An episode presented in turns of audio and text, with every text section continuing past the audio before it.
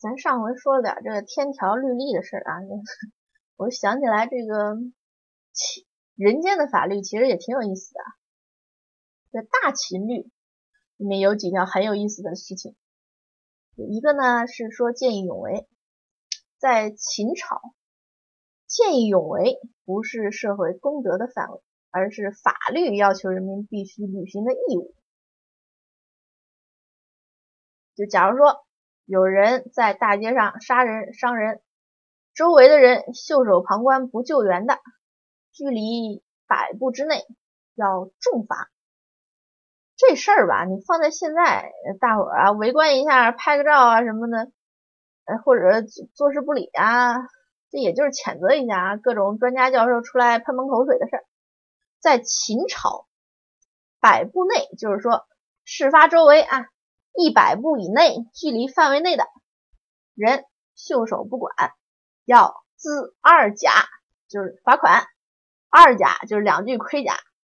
你要知道，那纯手工的年代，那两具盔甲那是非常重的惩罚。你相当于现在一坦克，你罚你一坦克，你让你袖手旁观，让你看戏，收门票 啊，门门票还不不便宜呢。这还有入室，入室伤人。如果室内的人呼救，但是街坊四邻、街道主任、片警什么都不在，这些人有罪吗？秦律告诉你，如果街坊四邻确实不在，那四邻无罪，但是街道主任、片警就是你不在，你也有罪。由此反推，如果在秦代啊，假如说。你邻居家出事了，你在家，你听见了没管，那就是犯罪。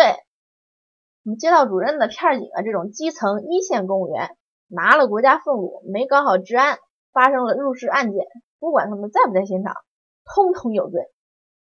咱看秦朝这公务员挺挺难干的，挺挺痛苦的。还要买凶伤人。如果凶手是位高六尺的成年人，呃，未成年人，买凶教唆的人什么罪呢？这个现代的法律啊，教唆未成年人犯罪，买凶杀人伤人啥的，也就是判个几年。秦律买凶教唆，剐了你大爷，还废除死刑，现在没凌迟，那是非常仁慈的。还有这个秦律里边这个国企，那个时代是没有国企的，就是给国家养牛什么的，就在秦代就相当于国家行为、经营行为。但干不好，跟现在可不一样，你拍拍屁股走人了，组织另有任用，什么大亏国家钱，随便。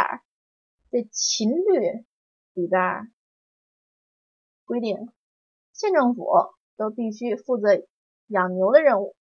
要是养的牛有十头以上，一年死了三分之一；你要是不到十头，死了三头。从县长以下到生产大队队长，通通有罪。搞垮了国企，纳税人的钱，投资亏损，还敢安坐庐山？那放在秦朝，你等着吃牢饭吧。啊，说一下这牛啊，中国古代很多时候牛都是非常贵重的东西，这个吃牛吃牛肉那是犯法的。私下私下啊，私下卖牛吃牛肉都犯法。唐律里边也，就是说这个主自杀牛马者，服一年。就主人要是杀了自己养的牛或者马，要服一年苦役。就国家禁止杀这种大型牲畜啊。当然了，也禁止吃牛肉。你要是说你你没牛肉不欢，你非吃非吃不可，没牛肉活不下去，惯出来的这毛病。啊，也可以，你可以偷偷吃，这也有变通的方法。最简单的方法，去乡下私下买点牛肉，或者自己家养几头牛，趁着夜黑风高偷偷杀，关起门来自己弄熟了吃吧，千万别让别人看见。就算有邻居闻着味儿不对，一推门进来，哎，抓了一现行，你也能强词夺理啊！这这这是误杀，误杀，一时失手。唐律明文规定，误杀不做，就是你要是误杀了，你就不判刑。那怎么证明是误杀呢？那就赶紧把这牛肉盛一盘送给你家邻居啊，那就是误杀了呀。还有这个肉啊，这个唐人的概念，就唐朝的时候，这个肉是指兽禽肉，什么鸡鸭鹅，啊，就是 鸡鸭鹅那种叫禽，肉呢，什么牛马羊啊，那个叫肉。所以呢，你说借荤腥，你要是吃鸡鸭鹅，那那不算犯禁。哎，咱接着说唐 那个秦秦律啊，这这秦律还有一条特别逗的，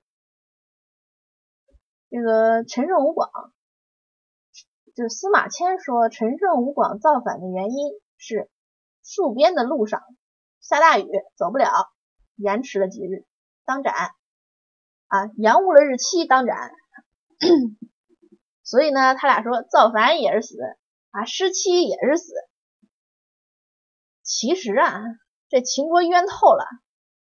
司马迁啊是最有名的黑秦，他他黑秦好多事儿。咱看秦律啊，秦律规定，你要是发征抗命不去。每个人罚两辆坦克，延延期三五天挨骂，延期六到十天罚一辆步兵战车，延期十天以上罚一辆坦克。雨水阻期可以免除责罚，免责罚。那陈胜吴广就是利用了一群法盲，